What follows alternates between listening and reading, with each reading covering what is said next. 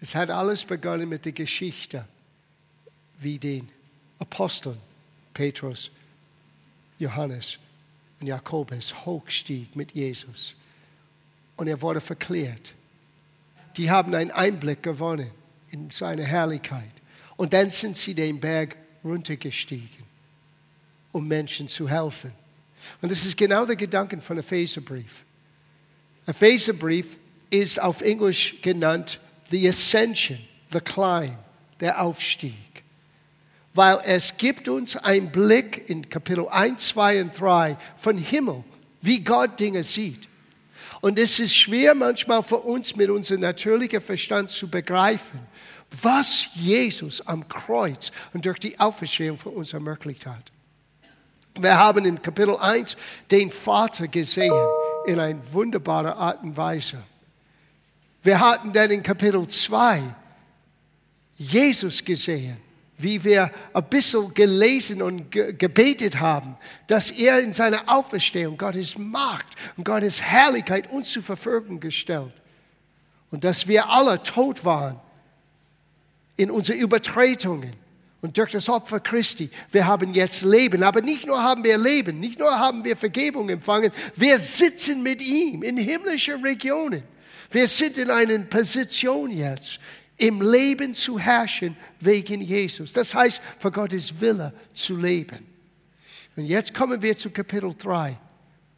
Und auch wir haben letzte Woche gesehen, Gottes Plan war, er wollte eine neue Familie aus Juden, die zuerst die Verheißung Gottes hatten, und zu den Heiden, die nicht jüdische Menschen, sind dieser wunderbare Evangelium gekommen. Und jeder, der glaubt, ist egal, ob du jüdische Herkunft hattest oder keine jüdische Herkunft hattest, heute zählt nur eines. Bist du vom Neuem geboren? Ist Jesus dein Herr? Lebt Jesus? Lebt der Geist Gottes in deinem Herzen?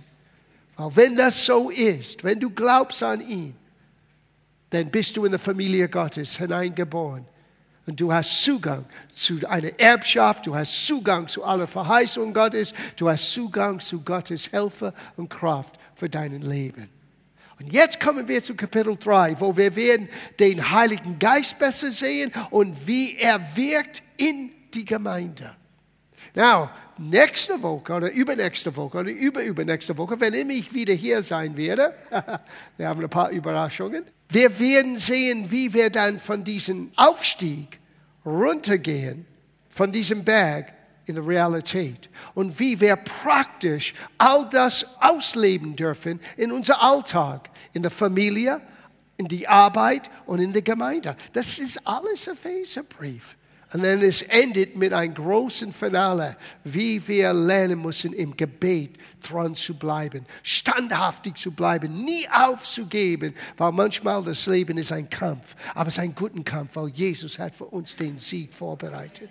So, lass uns in Kapitel 3 gleich einsteigen. In Kapitel 3, wir beginnen hier in Vers 2. Er sagte hier, wenn ihr nämlich von der Verwaltung der Gnade Gottes gehört habt, die mir für euch gegeben worden ist, dass mir das Geheimnis durch Offenbarung kundgetan worden ist, wie ich zuvor in Kurze geschrieben habe. Now, Epheserbrief wurde verteilt in diesem Gebiet. Heute, Epheser ist ein Teil der Türkei. Aber damals ist das Evangelium in den ersten Einstieg aus Asien und langsam nach Europa gekommen. Und in dieser Ort, Ephesus, ist eine gewaltige Gemeinde entstanden. Und Paulus hat zuvor einen, eine Erklärung gegeben, was eigentlich das Evangelium ist. Dass Jesus für jeden Mensch gestorben ist, begraben wurde, am dritten Tag ist er auferstanden. Aber jetzt fängt er an, über etwas Tiefgehendes zu sprechen.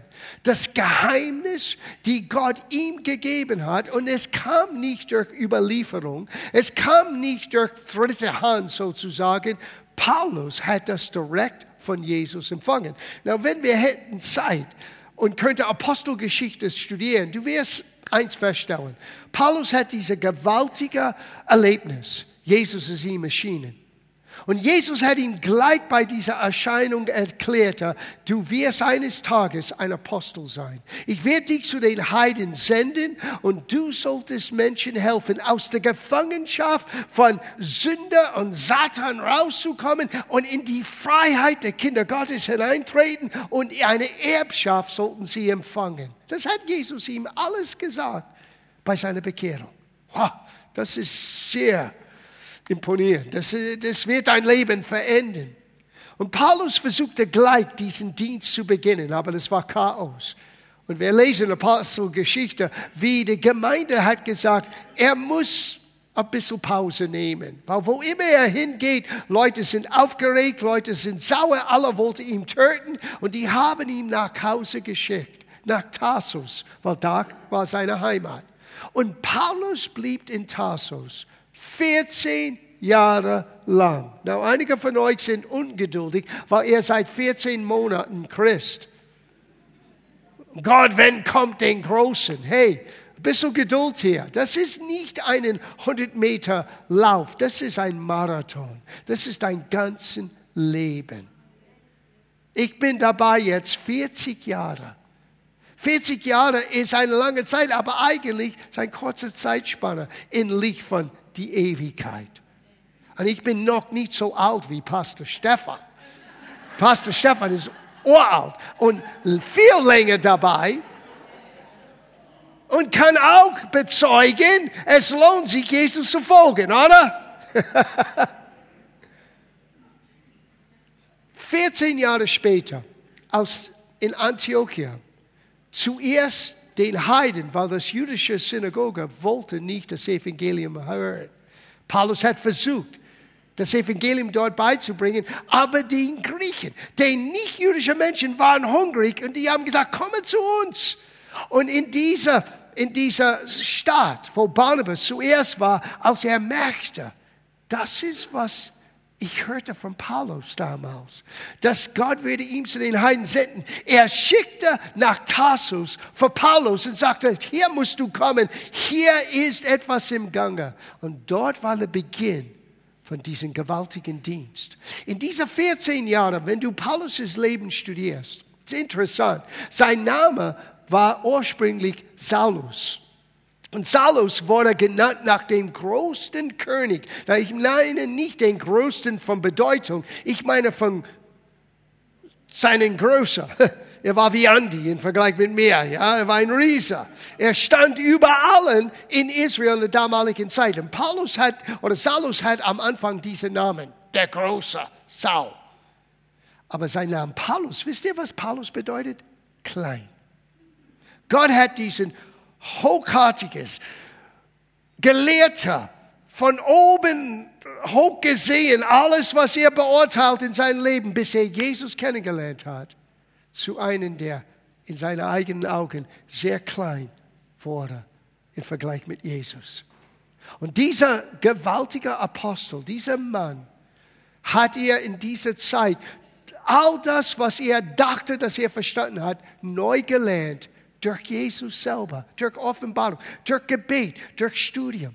Und als er dann zurückkam nach zuerst Antiochia und dann nach Jerusalem. Er hat zuerst ganz geheim mit den anderen Aposteln, mit, mit, mit Petrus und Johannes, er saß mit denen, er hat gesagt, das ist, was Jesus mir zeigte, ist das, was er auch bekommen hat. Und die alle haben gesagt, ja, dass das Evangelium für jeden Mensch ist, nicht, für jüdische, nicht nur für jüdische Menschen. Dass ein Mensch, wenn er Jesus empfängt, neu geschaffen ist von innen und Gott verändert sein Herz. Und all das hat sie begonnen zu erklären. Und hier in Ephesus, in diesem Brief, sagt Paulus hier, ich habe das von Offenbarung, von einer Eingebung Gottes, von Hauken Gottes, von dieser Ruach Gottes, als ich das Wort studierte. Und das Ganze ist für die Gemeinde. Das hat Paulus nicht bekommen, damit wir sein Intellekt und seinen Einblick äh, irgendwie bewundern könnten. No, es wurde für uns geschenkt. Und jetzt Paulus beginnt. Er sagte, ich habe eine Verwalterschaft. Ich habe eine Aufgabe. Und diese Aufgabe ist für die Gemeinde. Nicht nur für damals, nicht nur für Ephesus, ist es für die Gemeinde, für die ganze Zeit der Gemeinde. damit wir beginnen dürfen zu begreifen, was wir haben, was wir sind, was wir sein können wegen Jesus. Lass uns weiterlesen, Vers 5 welcher in führenden Geschlechten den Menschenkinder nie kundgetan wurde. Das war ein Geheimnis. Na, natürlich im Alten Testament, du hast Schatten, du hast gewisse Hinweise, was kommen soll, aber nicht wie jetzt. Es wurde für den Menschen ausgedacht, aber es war verborgen. Wie es jetzt seinen heiligen Aposteln und Propheten im Geiste geoffenbart worden ist. Vers 6. Dass nämlich die Heiden Miterben seien und mit einverleibter und Mitgenossen seiner Verheißungen in Christus Jesus durch das Evangelium. Das war das große Geheimnis. Nicht nur, dass Gott würde durch jemands Glauben namens Abrahams einen Volk, ein gewaltiger Volk äh, entstehen könnte, ein Land entstehen könnte. Nein, das war nur der Herberger, könnte man sagen, nur der Behausung, bis der Verheißung sich erfüllte, bis der Messias kam. Und der Messias ist gekommen für die ganze Welt und das war den Menschen verborgen. Und jetzt, es spielt keine Rolle mehr, welche Herkunft du hattest, Jetzt spielt eine Rolle, hast du Glauben in deinem Herzen. Wenn du hörst und empfängst, das ist was Glauben heißt, zu hören und zu empfangen, dann bist du auch ein Mitgenossen, bist du ein Mitbürger, bist du auch ein Kind Gottes geworden. Ein Zugang zu alles, was Gott je versprochen hat. Alle seine Verheißungen, alles, was Jesus empfangen hat durch die Auferstehung. Wir sind Miterber mit Christus. Paulus sagt, es war ein Geheimnis, die Gott in sein Herz verborgen hat für uns. Sind wir ein glücklicher Volk? Wow, alles für dich, alles für mich gemacht. Er geht weiter. In Vers 9, er sagte, und alle zu erleuchten darüber, was die Haushaltung des Geheimnisses sei. Na, lass uns hier ein bisschen verweilen. Der Haushaltung des Geheimnisses. Paulus hat vom Himmel gehört, was es heißt, Christ zu sein, ein Nachfolger Christi zu sein. Und er sagte, das ist nicht für mich, das ist für die Gemeinde. Und die Gemeinde hat die Verwalterschaft, diese Geheimnisse weiterzugeben. Wir sind verantwortlich für das, was wir sehen im Gottes Wort, dass wir das weitergeben. Ich gebe euch ein paar Einzelheiten vom Geheimnisse, die für uns im Gott verborgen war, bis die Auferstehung, bis Jesus einen Preis für uns zahlte. Nummer eins, die individuelle Priesterschaft jeder einzelnen Gläubigen.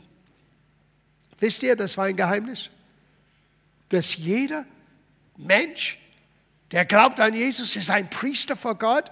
Eigentlich, das war eine Offenbarung von Martin Luther vor 500 Jahren, als der Reformation anfing. Er sah, wait a minute, wir brauchen nicht einen Kluft zwischen Gott und Menschen und es gibt diese Hierarchie. No. Jeder Mensch kann zu Gott kommen, wie er ist. Und Gott macht aus ihm ein Priester Gottes. Boah. Gott benutzt Gaben. Gott benutzt Menschen wie ein Pastor, ein Evangelist, ein Apostel, ein Prophet, ein Lehrer. Aber wir sind alle vor Gott Priester. Wir sind alle Königskinder. Das macht aus uns eine Nation der Könige und Priester, hat Petrus uns so beschrieben. Gibt ihr noch einer? Die Inwohnenden des Heiligen Geistes, das war ein Geheimnis. Die Menschen in dem Alten Testament hatten den Heiligen Geist nicht, wie wir den Heiligen Geist haben. Er konnte nicht in ihnen wohnen. Er kam nur auf drei unterschiedliche Gruppen von Menschen. Priester, Könige und Propheten. Deswegen mussten sie nach Jerusalem kommen, zum Tempel kommen, um Gott zu fragen. Und die mussten jemanden fragen, bitte gib mein Opfer vor dem Herrn, weil die konnten nicht dasselbe opfern. Wir dürfen opfern. Wir dürfen mit unserem Gesang, in unseren Gebeten, in unseren Finanzen, wir können Gott ehren mit unserem Leben und durch unser Leben. Das war ein Geheimnis. Dass wir erfüllt sein können mit dem Heiligen Geist. Das war auch ein, ein, ein Geheimnis in dem Alten Testament. Nicht nur, dass der Geist Gottes in uns wohnen könnte, sondern dass er auf uns kommen könnte und uns befähigen, anderen Menschen zu helfen. Die Gemeinde. Die Gemeinde war ein Geheimnis. Die erste Erwähnung von der Gemeinde, die Ecclesia, die Herausgerufene, das ist, was das Wort Gemeinde bedeutet. Kirche ist das lateinische Wort. Wir nennen es Gemeinde. Wir sind herausgerufen aus dieser Welt. Und was war diesen Ruf? Das Evangelium. Und das Evangelium ist für jeden Mensch. Es ist nicht, dass Gott ruft nur Einzelmenschen. Gott möchte, dass wir alle Menschen das Evangelium erklären. Und jeder, der hört und empfängt, er gehört zu dieser Gemeinde. Das war Gottes Plan. Es war ein Geheimnis.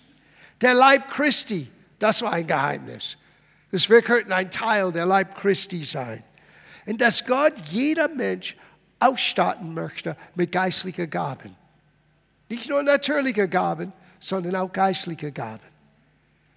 Die Gemeinde, es war ein Geheimnis. Lass uns in Vers 10 weiterlesen alle zu erleuchten darüber, was das Haushaltung des Geheimnisses sei, das von den Ewigkeiten hier, in dem Gott verborgen war, der alles erschaffen hat, damit jetzt, sag jetzt, was heißt jetzt? Jetzt. Damit jetzt, das ist hier schwer zu schlucken, deswegen stehe ich auf, den Fürstentum und Gewalten in den himmlischen Regionen durch die Gemeinde die mannigfältige Weisheit Gottes kund werde. Was meinst du, John? Ich meine die Verwalterschaft, die Verantwortung, die wir haben mit diesen Geheimnissen, die jetzt uns gezeigt sind, erklärt sind. Durch solche Menschen wie Paulus, durch das Neue Testament. Es ist unsere Aufgabe, das in den Himmelsbereich das heißt die Engel Gottes, das heißt auch den ganzen Team vom Satan. Wir sind verantwortlich für die Geheimnisse Gottes. Und durch Verkündigung, Paulus hat einmal gesagt, die Torheit der Verkündigung. Es ist töricht. Es ist töricht, dass Gott Menschen nimmt, Menschen, die ehrlich gesagt nicht immer fähig sind. Hätte ich diesen Job, einen, einen Beschreibung gemacht, oh, ich würde gerne diesen Job haben, ich wäre der Letzte, der qualifiziert ist für so einen Job. Gott nutzt Menschen, die willig sind und bereit sind zu sagen, okay Herr, nicht mein Wille, dein Wille geschehe. Und dann beginnen wir, unseren Platz zu finden. Nicht jeder ist berufen, Pastor zu sein, Prediger zu sein, Evangelist zu sein. Aber wenn du findest deinen Platz und wenn du beginnst für dein, deine Berufung zu leben, es endet alles in deinem Leben. Und es ist nicht nur dein Job, das gehört dazu. Ich bete, dass du lernst, dass du den richtigen Job findest, wo es auch deine Berufung ist und nicht nur dein Beruf. Von Menschen, die nur jeden Tag aufstehen, um ihr, ihr Beruf auszuüben. Irgendwann werden so müde und frustriert sein. Aber wenn du in die Arbeit gehst, weil es ist deine Berufung. Das ist, was Gott für mein Leben hat. Und durch meinen Talent, durch meinen Wissen, durch was ich tue, ich kann anderen Menschen helfen. Dann gehst du in die Arbeit völlig anders in deiner inneren Einstellung.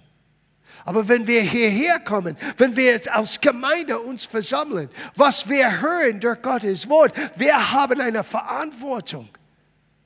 Und durch was wir verkündigen, wir informieren den unsichtbaren Welt, den Plan und Absicht Gottes. Deswegen ein prophetisches Blick, ein Wissen, was der Geist Gottes jetzt sagen möchte, ist lebensnotwendig.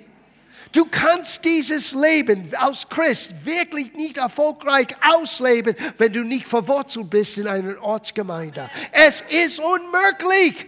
Weil du wirst für dich selber daheim sitzen, dein Bibel lesen, dein Videos anschauen, christliche Fernsehen anschauen und du hörst allerlei Dinge und du nimmst, was du nehmen möchtest, aber vielleicht ist es nicht genau, was du brauchst in diesem Moment in dein Leben.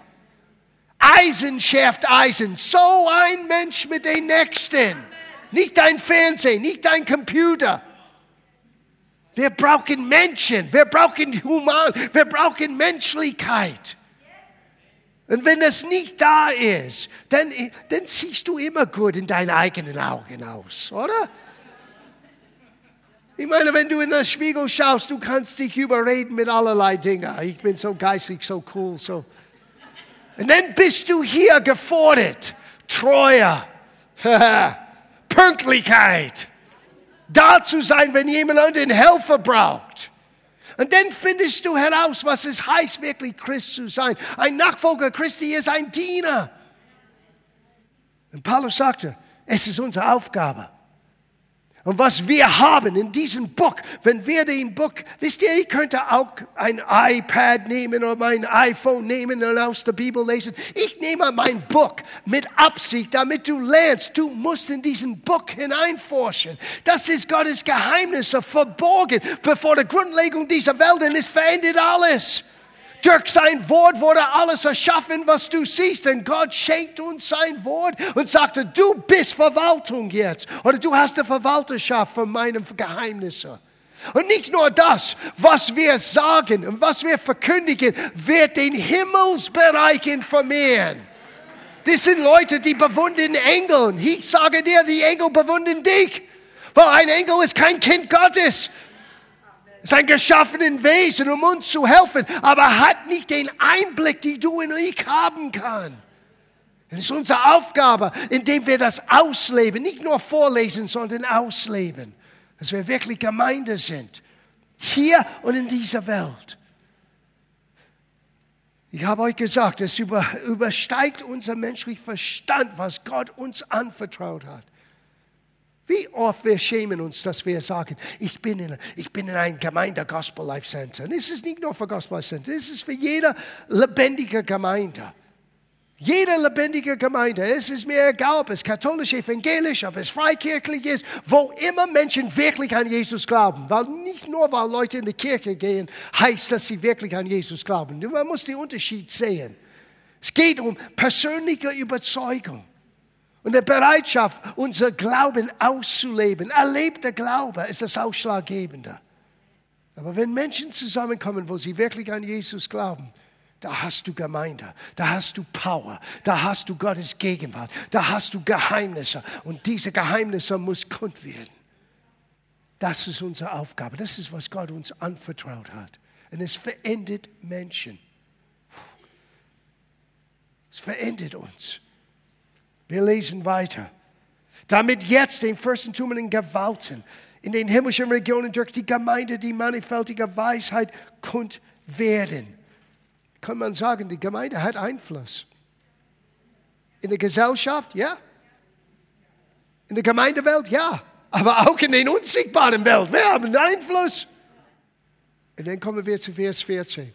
Ich werde das vorlesen, und am Ende werden wir das gemeinsam beten. Deswegen, welche wegen? Wegen all das, was wir gelesen haben. Wir haben Geheimnisse. Paulus wurde einer berufen, diese Geheimnisse durch Offenbarung aufzuschreiben, uns weiterzugeben. Und Gott hat über dieses Wort seine schützende Hand gelegt. Ja, aber das ist nur von Menschen geschrieben. Ja, Menschen haben es aufgeschrieben. Dank sei Gott. Dann können wir das annehmen. Wenn es wäre von Gott selber geschrieben, dann haben wir Probleme. Wir sind nicht Gott. Aber Gott benutzt normale Menschen. Aber er beschützte sie und er begleitet sie und er leitet sie. Und sie haben das aufgeschrieben durch Offenbarung, durch einen Einblick, die nur Gott geben kann. Das ist, was Offenbarung ist. Wie bekommt man Offenbarung? Ein offenes Herz. Gott, lehre mich. Helf mir zu sehen. Mach meine Augen auf. Und Gott macht deine Augen auf. Wenn du liest sein Wort, es wird lebendig. Und er sagte, ich habe das empfangen, aber das war von Ewigkeit hier in Gott verborgen, aber es ist für jetzt, für die Gemeinde. Und es ist eine Verantwortung, dass die Gemeinde das, das beherzt, aber auslebt. Und dass die Fürstentumer in Gewalten, die unsichtbare Welt in der sichtbaren Welt sollte hören, wie großartig unser Gott ist. Und dann kommt ihr zu diesem Hammergebet. Wir lesen das zuerst, später beten wir das gemeinsam. Deswegen beuge ich meine Knie vor dem Vater unseres Herrn Jesus Christus. Theologen sagen, der Bedeutung von dieser griechischen Satz sagt, aller Konzept und Verlangen nach Familie kommt von Gott selber. Er ist der Vater aller Väter. Er ist der Urheber von das ganze Gedanken Familie. Und die Gemeinde ist nicht eine Organisation, es hat Organisation. Es ist nicht ein Programm, es benutzt Programm. Die Gemeinde ist Familie. Die Gemeinde ist Familie, Familie Gottes, Kinder Gottes aus jeder Rasse, aus jeder Kultur, die zusammenkommen. Deswegen, ich bin so glücklich hier. Er widerspiegelt den großen Plan Gottes. Er widerspiegelt den Unterschiedlichkeiten, die wir haben in dieser Welt. Gestern, als ich mit der Münchner Merkur gesprochen habe, ich habe gesagt, wir haben um die 30 unterschiedliche Nationen hier. Huh. Aus jeder Volk, aus jeder Sprache. Gott ruft Menschen. Amen. Amen. Deswegen beuge ich meine Knie vor dem Vater unseres Herrn Jesus Christus, nach welchem jeder Vaterschaft im Himmel und auf Erden genannt wird, dass er euch nach dem Reichtum seiner Herrlichkeit verleihe, an Kraft zuzunehmen durch seinen Geist am inwendigen Mensch. Sieh, da brauchst du Kraft. Das ist gut, wenn du trainierst deine Muckis. Es ist gut, dass du diesen Tempel, diesen Behausung Gottes ein bisschen beschützt. Aber an inwendigen Mensch musst du arbeiten. Und der Geist Gottes möchte dich stärken am inwendigen Mensch. Wie kann ich das erleben? Nehme Zeit, bete im Heiligen Geist, nimm Zeit in Gottes Wort, tanke auf jeden Tag. Und du wirst merken, wie du zunehmen kannst an deinen inwendigen Mensch. Dass Christus durch den Glauben in euer Herzen wohne. Der Ortext sagt, dass Christus in dir zu Hause fühlt. Es gibt manchmal Momente, wo wir Dinge sagen und tun, wo Christus nicht zu Hause fühlt in Herz. Er geht nicht weg, aber er fühlt sich nicht zu Hause. Paulus betete, dass Christus wieder immer zu Hause fühlen. Ganz kuschelig, ganz pudelwohl in deinem Herzen. Kann auf das Sofa deines Herzens hinsetzen und sagen, hier ist einer, wo ich wohlgefallen habe.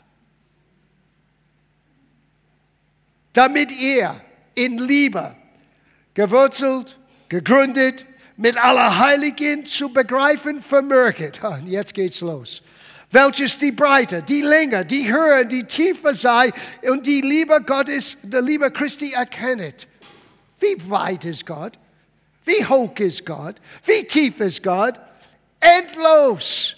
Und doch, Paulus sagte, dass wir es begreifen können. Der Aufstieg wir steigen. Wenn du glaubst, dass du oben bist, du bist noch nicht oben. Es gibt noch eine Plateau, noch eine Ebene, noch eine Ebene.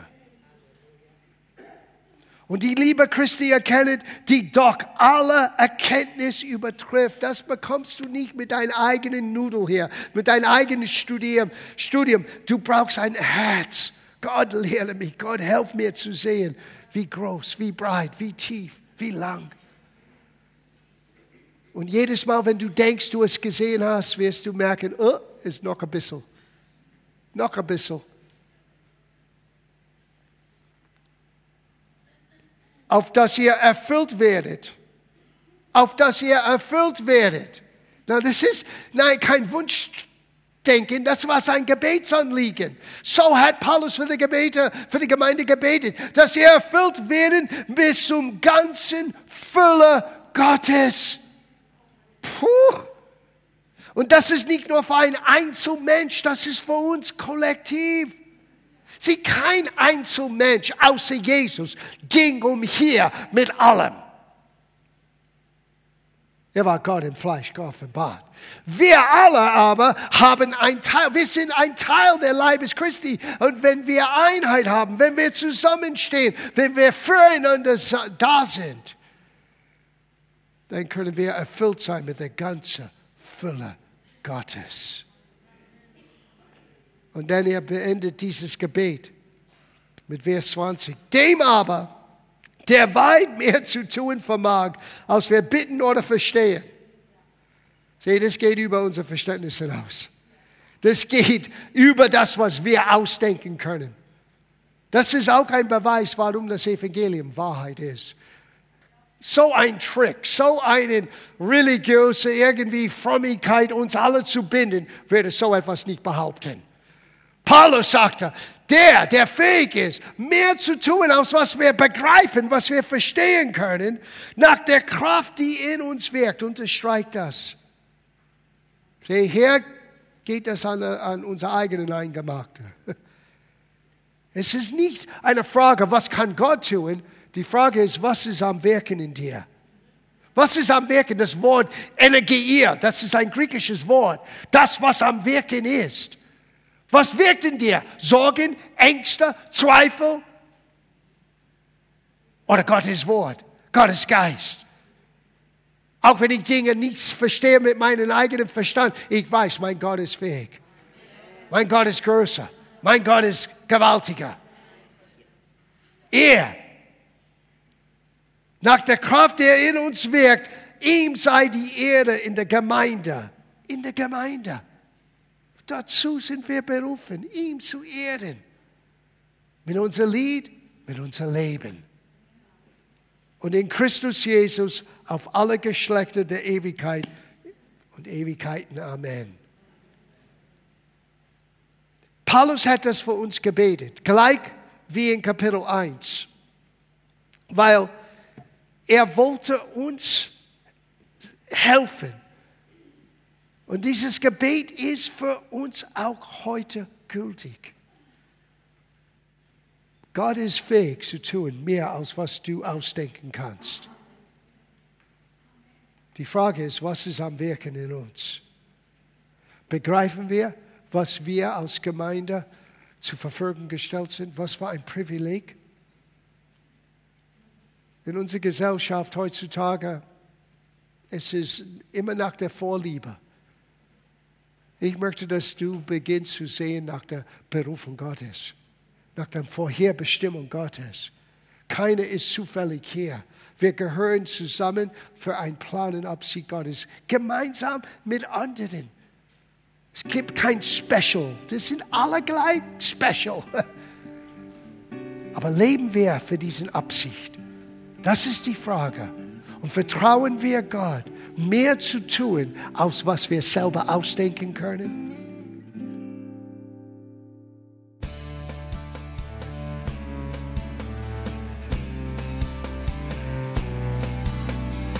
Liebe Zuhörer, das war ein Ausschnitt eines Gottesdienstes hier im Gospel Life Center. Auf unserer Website www.gospellifecenter.de können Sie die Notizen für diese und andere Predigten nachlesen und sich über die Arbeit von Gospel Life Center informieren. Wir wünschen Ihnen Gottes Segen.